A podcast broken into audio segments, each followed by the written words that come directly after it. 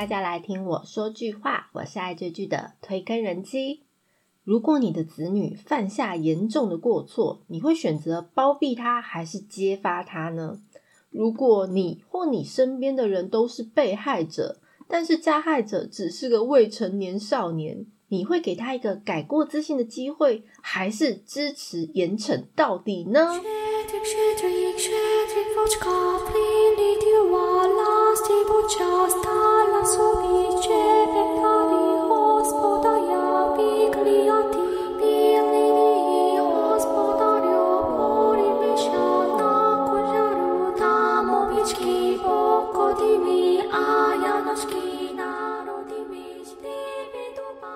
的我二月在开播清单介绍的时候，有大力推荐必追必看的一部作品是哪一部吗？没错，就是《少年法庭》。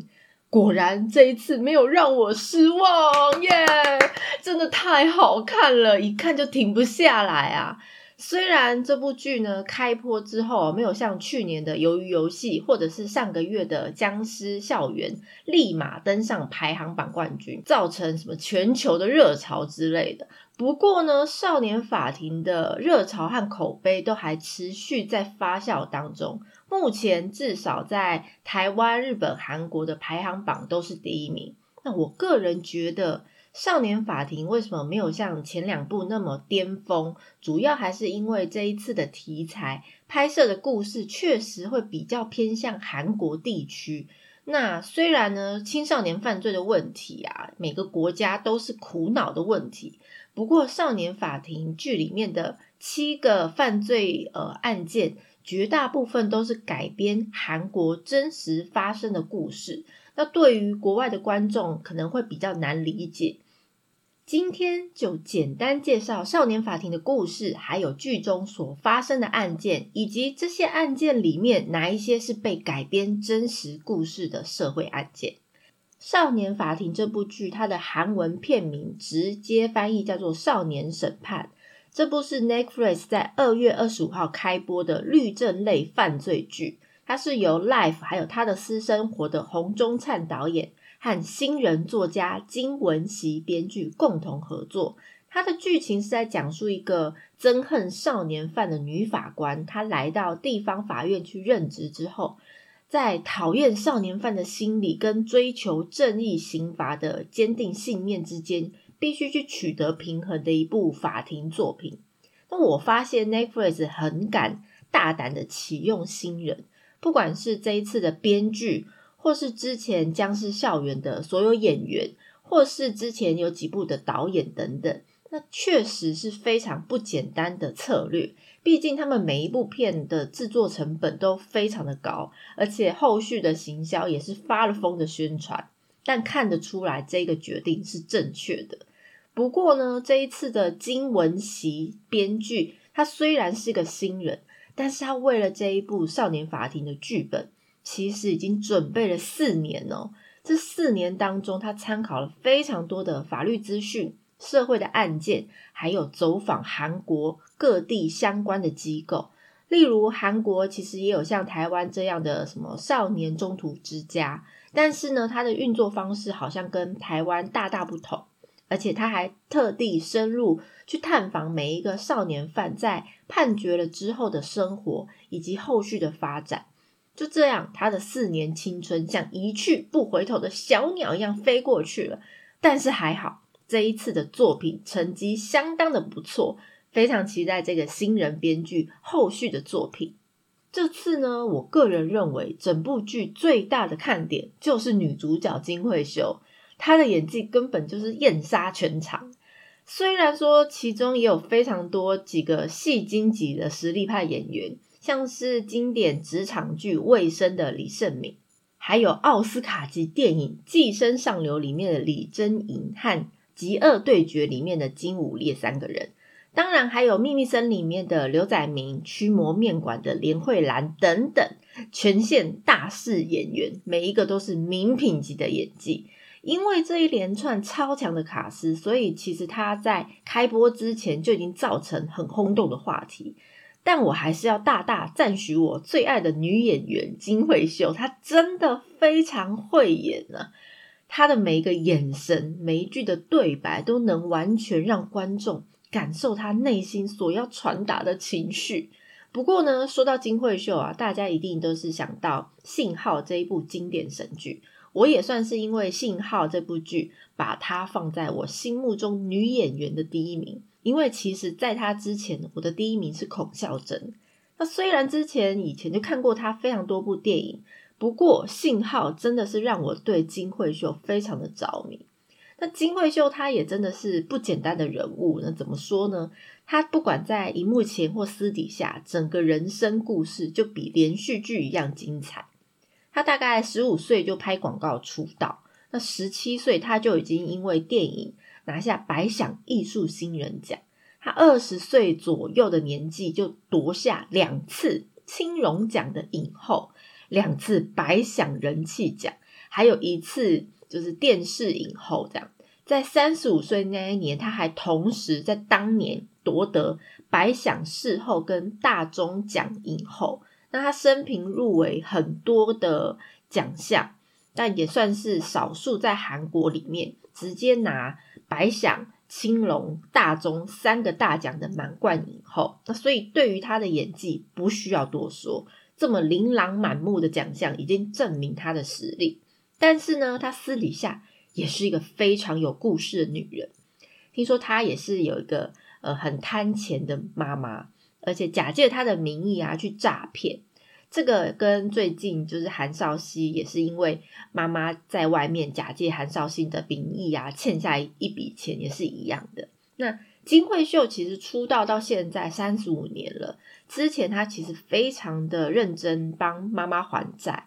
那后来因为真的是呃像吸血鬼一样，她也没有办法，那就直接跟她妈妈算断绝关系。那金惠秀其实到现在还是单身，她目前已经五十二岁了。其实都是因为他妈妈，因为几年前呢，金惠秀跟刘海珍交往的时候，因为他妈妈不赞成刘海珍，就不喜欢刘海珍，还绝食抗议，所以两个人就分手。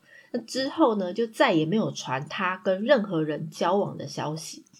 他还曾经被政治清算过而遭到封杀。反正他的人生也算是非常精彩。那除了女主角金惠秀以外啊，这一部剧里面。所有饰演青少年犯的一些演员，他们的演技也真的是备受肯定。不得不说，他们真的演得非常坏。我内心的 OS 就想说：哇靠！你们这些小屁孩，法律居然治不了你们！我不觉得你们不如重新投胎吧？那其中呢，我个人是非常喜欢两个，就是演青少年犯的演员。有一个就是开头案件的饰演十三岁少年犯的，那其实他。实际的年龄是二十八岁的女演员，叫李妍，就是官方正式预告里面那一个理着小平头，然后在法庭上就是窃笑说：“哎，是不是没有满十八岁就不需要受到刑罚的那一个演员？”那虽然我看到预告的时候就觉得，哎，她应该就是一个女的，但是重要的是她的演技令人惊艳。那李岩这个演员呢，他从二零一六年其实开始接一些小小的角色，算是跑龙套吧，所以踏入了演艺圈。那正式出道算是二零一八的电影叫《无名》，他的大部分经历都是以电影为主。那去年他有拍摄第一批《逃兵追缉令》，那我其实想不起来他到底是哪一个，害我之前还去快速去看了一下第一批《追缉令》。那他在剧里面呢？这部剧里面是饰演一个患有思觉失调症的一个青少年犯。那他在法庭上的演技表现真的让人惊到掉下巴的程度。那其实导演洪忠灿他在后来访问的时候有表示，刚开始啊，其实他没有设定这一个角色到底是要找男生还是女生。但是后来他有看过。李岩之前的作品，觉得他哎应该还不错，所以就找人就是把他找他来试镜。结果一到了试镜现场的时候，李岩要进来的时候，他居然直接是顶着一个小平头进来。那当时心导演的心里就决定啊，就是他了。哇塞，我觉得女生啊要理接近快要光头程度的平头，是需要多大的决心跟勇气？即便你平常就是一个短头发的女生，我觉得还是需要一个呃很大的一个决心。另外，我特别喜欢第二个案件的被害少年犯。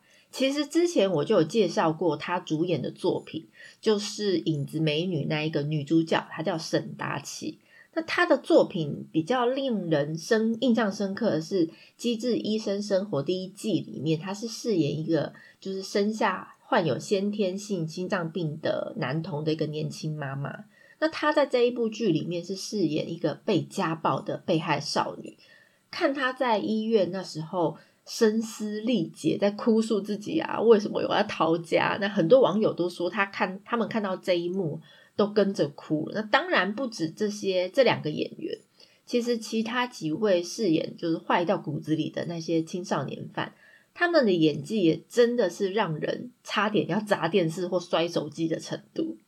少年法庭呢，它是以根据韩国少年法，就是未满十四岁的犯罪者不需要判刑坐牢。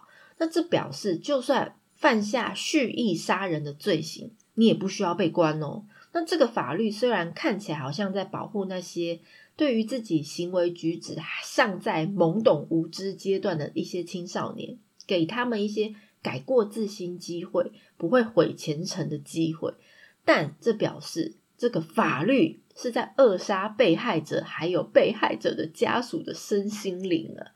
据说韩国大概有三千多个法官，那我现在才知道哦，法官跟律师又跟检察官是不一样的哦。那其中只有二十几个是处理少年犯的法官。那其实每一年听说呃呃好几千个还是几万个少年犯的犯罪案。那是，而且持续都在每一年一年的增加。那这些法官相对累积的案件还有压力，可想而知。这一部剧呢，其实透过戏里面四个法官的角度去面对每一个犯下重罪，然后站在这个法庭上的这些少年犯们，根据四个观点去做判决。接下来，我特地整理了一些少年法庭里面剧中七大社会案件的故事简介，还有改编的真实社会案件。首先一开剧啊，就是一个全身沾满鲜血的少年，他自己拿着斧头到警局里面自首，他说自己杀了人。这就是沿河国小学童凶杀案的序章。那一个年满十三岁但是未满十四岁的少年，他叫白成友。在案发的几个小时之后呢，他就自己向警方自首，说我杀了人了。那被害的人是只有年仅八岁的一个男童。那他们是住在同一栋楼，但是平常其实是没有相处过的。但某一天呢，这个少年就以手机诱拐男童回到他自己的住处，然后用手机的充电线把他勒死，再用登山斧头肢解尸体，然后弃尸到呃厨余桶还有顶楼的水塔。这个案件其实改编自二零一七震惊整个韩国的仁川国小女童分尸案。如果大家有听过去年我推荐的《Mouth 窥探》那一集的话，就应该非常有印象。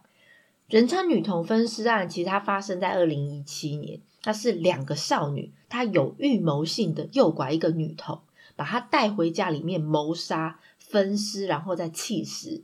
最后这两个大概女高中生，只有被分别被判二十年和十三年的有期徒刑。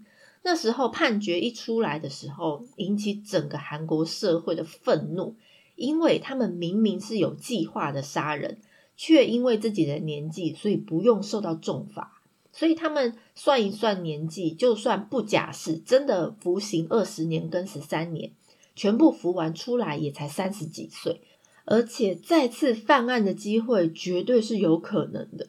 也因为这个案件，当时《Mouse 窥探》的编剧才启发自己的灵感，写下剧本。他心里想说：“哎，法律既然治疗治不了你们，那我只好自己用电视剧来惩罚这些罪犯。”第二个案件是徐有利家庭暴力案。那一个有窃盗还有暴力前科的少女少女，那他叫徐有利。十二岁的时候呢，他父母就离婚，所以他从小跟祖父母一起生活。但是他爷爷呢患有失智症，那奶奶身体状况也不好，那自己在发廊实习，但是他长期受到父亲的家庭暴力对待，不仅全身的骨折，有时候严重到要住院治疗。可是每一次呢，他的奶奶总是告诉他：“，你爸爸是我的儿子啊，所以可以再忍一下你爸爸嘛。”这样去劝说他。让被害少女啊不愿意也不敢去报警。虽然这个故事不是改编特定某一个案件，但是大家都知道韩国人特爱喝酒的，常常也会喝到满醉的状态。有些人酒醉的行为就非常的不可取。那家暴案件也在韩国非常常见，而且还日渐增长。但往往啊，那些被害人都是自己的家人。于是呢，被害人都因为家人这个关系而不愿意去报警，或是真的报了警也没有用，毕竟警察没有办法二十四小时都保护在你身边。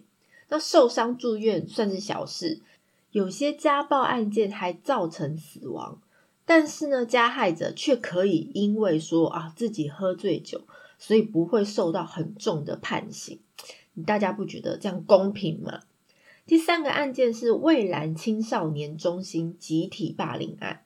那韩国青少年中心就像台湾的少年中途之家那样，那些犯罪的青少年来到这个机构里面一起生活，那进行自我反省，然后也学习外面的社会生活。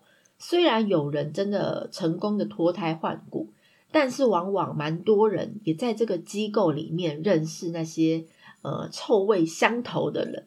那出去了以后还会一起犯罪。那在这部剧里面呢，青少年中心的负责人因为太倾心倾力在这个机构，还导致她自己跟丈夫离婚，所以一个人就带着两个亲生女儿和八个少年犯一起生活，但是被举报说有虐待还有挪用捐款的一个行为。不过实际上呢，是因为机构里面那些少年犯想要联合带头去霸凌另外一个同伴，然后把那个同伴殴打住院。那负责人因为住院的费用，于是就偷偷就自己先挪用了部分的捐款。那这些少年犯还逃离这个机构之后，对未成年的同伴进行恐吓，然后逼他们，因为他们逃出去，其实身上也没有钱。所以呢，他们能干嘛？因为少女一是一群少女，那他们只能用自己的身体来赚钱。年纪比较大的少女就会逼迫年纪比较小的少女去从事性交易，然后一些不法的行为。这也渐渐的带出一些隐藏在少年犯背后的一些家庭问题。因为这八个少女呢，分别呃有自己的原因，所以才一起来到这个。呃，少年宗主之家的第四个案件是文匡高等学校集体舞弊泄题案，哇，好长啊！这是个在一间非常知名的私校里面，私立高中，那只有社会顶层的一些家长子女才能参加一个泄题的一个群组。其中呢，他们的父母可能包括现任的国会议员啦，或演艺人员啦、司法官啦等等等，就是社会很高层的那些人。这部分的故事，其实除了韩国竞争非常激烈的升学问题之外，也揭露啊，韩国一些呃高层人员、一些父母，他们用自己的私欲无情的践踏孩子们的未来。那这个世界其实改编自二零一八熟名女子高中双胞胎姐妹试题流出案，嗯，也非常长的一串名字。这这个案件是一对双胞胎姐妹，他们在入学的时候啊，他们在校排名大概一个是一百二十几名，一个是五十九名。那成绩呢，却在高一的下学期突飞猛进，一个拿下全校第二名，另外一个是第五名。那直到他们高二的第一个就是上学期，两个姐妹花分别拿下文组还有理组的排行榜第一名。那由于呢，他们的爸爸就是这个学校的教务处长，再加上熟名女高呢是非常知名的私立高中学校，所以呢就有爆出试题外流的弊案，而且还引起了可能其他学生家长的不满，还到青瓦台去留言请愿，那震惊了当时一些警方要介入调查。那后来这个案件其实去年的韩剧《忧郁症》也有改编到这个案件。第五个案件是未成年无照驾驶交通事故案，一群年满十七岁但是未满十八岁的未成年，他们冒用了身份证去租借一台呃车子，那好死不死在路上遇到警察临检，那警察呢就发现哎。他们看起来就一副嫩样，就问他们：“哎，你们是不是未成年呢？”他们就一惊，心慌慌，所以他们就开始逃跑。所以在逃逸追逐的路程当中，他们发生了车祸，撞死了一位年轻的一家之主。那原本呢就有暴力还有勒索前科的驾驶人，他自然而然就被当成主谋。那其实实际上。这个驾驶人，这个少年已经改过自新，而且他在类似就是中途之家的机构里面，还取得非常多的检定考试。他就很想努力的重新返回社会。他为什么要去做那么冒险的事呢？原来他是为了帮女性的朋友，就删除被偷拍的照片，所以加入了一群小混混。那群小混混就逼迫他去盗用身份证，然后租车带他们出去玩。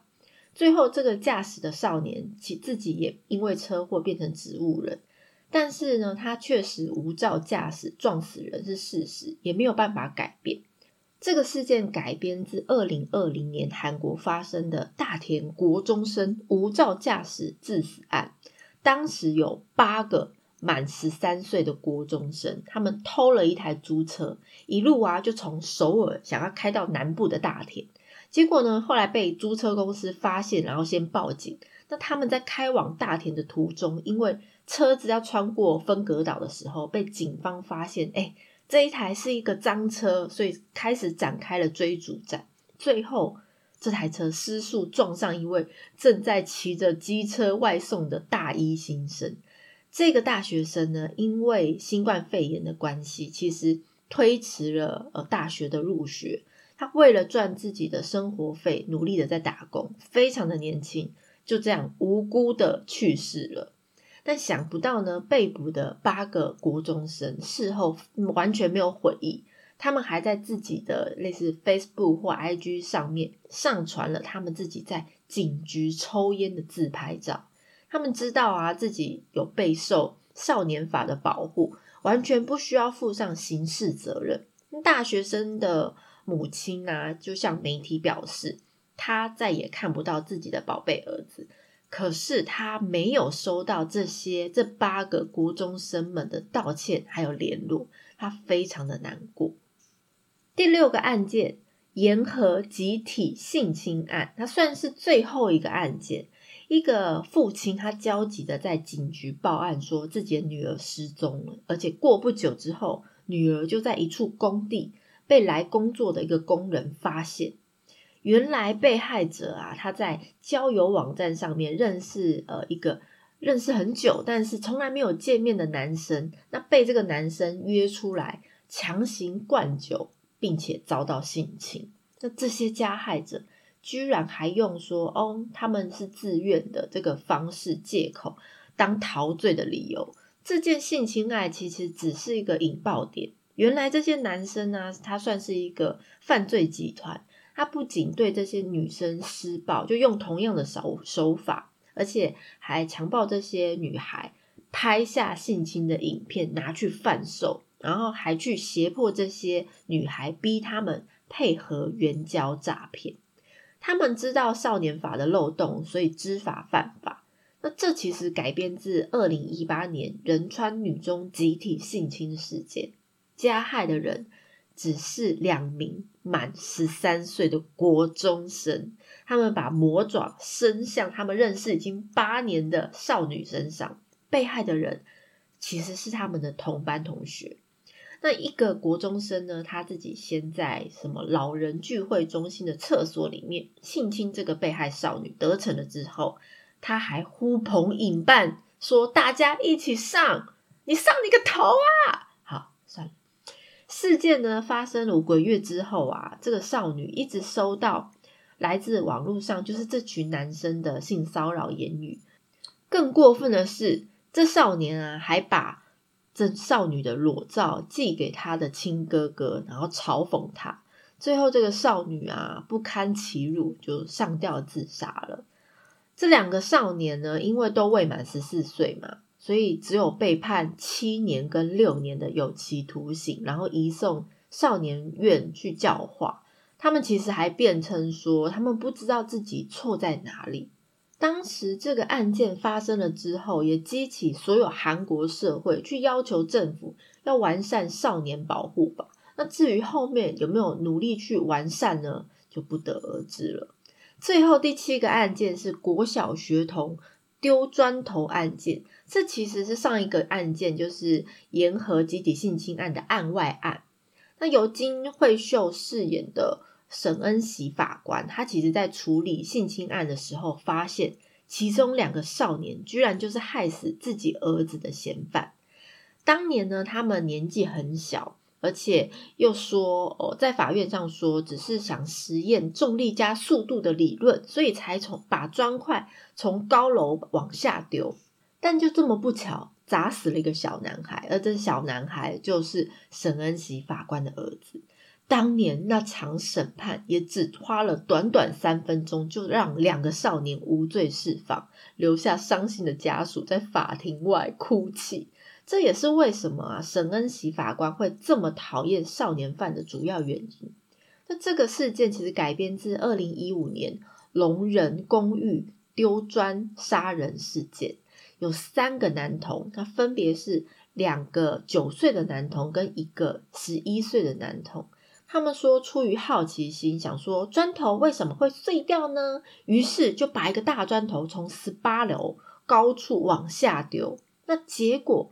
正在楼下帮流浪猫搭建临时房屋的一个五十五岁女子当场死亡，和她二十九岁的儿子脑部重创。这个事件其实也被称为“猫妈妈事件”，但当时的韩国刑法还有少年法是说未满十四岁是不需要负刑法责任。于是这两个九岁的男童呢，就最终以不起诉结案。这十一岁的男童呢，涉嫌过失致死，然后送到少年院去教化。但是这个三个心智还没有完全发展的男童，不管是舆论或受害者家属，或者是法律，都是对他们束手无策的。那法律根本没有教会他们这个行为是不对的。你不可以说什么砖头为什么会碎掉，就拿一个大砖头从高处丢下去，然后丢死人。当然，年纪小的他们啊，也因为没有受到惩罚，而根本不会去在意这件事。听说美国有类似的案件，好像是有四个未满十八岁的青少年，他们在桥上向高速公路丢大量的石头，那这些石头打破一些车子的挡风玻璃，而且砸中三十二岁这个男性，导致他死亡。那法官指责这些青少年们知法犯法，所以在美国他们是直接被判二级谋杀。我个人啊，看完《少年法庭》啊，真的算是感触良多。毕竟我现在也是身为一个人母的身份，除了担心我的孩子未来不管在学校或出了社会是不是会被欺负，当然也会担心他如果他自己做错事，我该怎么办才好。那我在看第二集的时候啊，看到被害男童的妈妈哭诉自己再也看不到孩子，而且妈妈回家还翻着自己记录小孩的成长日记的时候，我整个人大崩溃，我哭到差点没有办法呼吸，我眼睛都是泪水啊！那现在想起来，还是好想哭。我自己真的是无法想象，如果是我，我是那个妈妈，我遇到这个情况，我会怎么面对？但是呢，以我的个性，我可能会直接私刑解决，因为我不想相信法律可以为我带来任何可以弥补我的事情。唉，我承认我有点偏激啦。那我也非常推荐身为父母的大家一起看看这一部剧，可以跟我分享你们的观后感。《少年法庭》这部剧真的是一部社会议题很重的作品。那他们透过这个少年犯罪的故事来检讨社会上一些现实的残酷，抛出一些法律是不是有问题的这个议题，引起观众的讨论。这部剧比起一般的什么律政剧的题材，更着重在少年犯罪和为什么这些少年会去犯罪的因果。当然，也透过剧情来反映韩国目前日渐严重的未成年违法事件。如果大家对于介绍的内容有什么想法，或想要了解哪一部韩剧，都欢迎大家来告诉我。喜欢内容的朋友，欢迎大家关注订阅哦。今天的片尾曲是《少年法庭》OST 里面由 Safra K 演唱的《Boy》。我是推更人妻，一起掉入无止境的追剧人生吧。下次见。I see the frightening wave crashing down those souls.